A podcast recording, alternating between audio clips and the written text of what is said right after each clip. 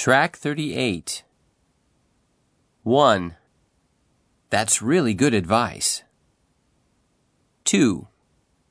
I think you're right. 3. Your analysis of the situation is correct. 4. What you say is true. 5. I couldn't have said it better myself. 6. I'll keep that in mind. 7. I'm glad you brought that up. 8. Your advice really changed my life. 9. Thanks to your advice, I made a lot of money on the stock market. 10. You've been very helpful.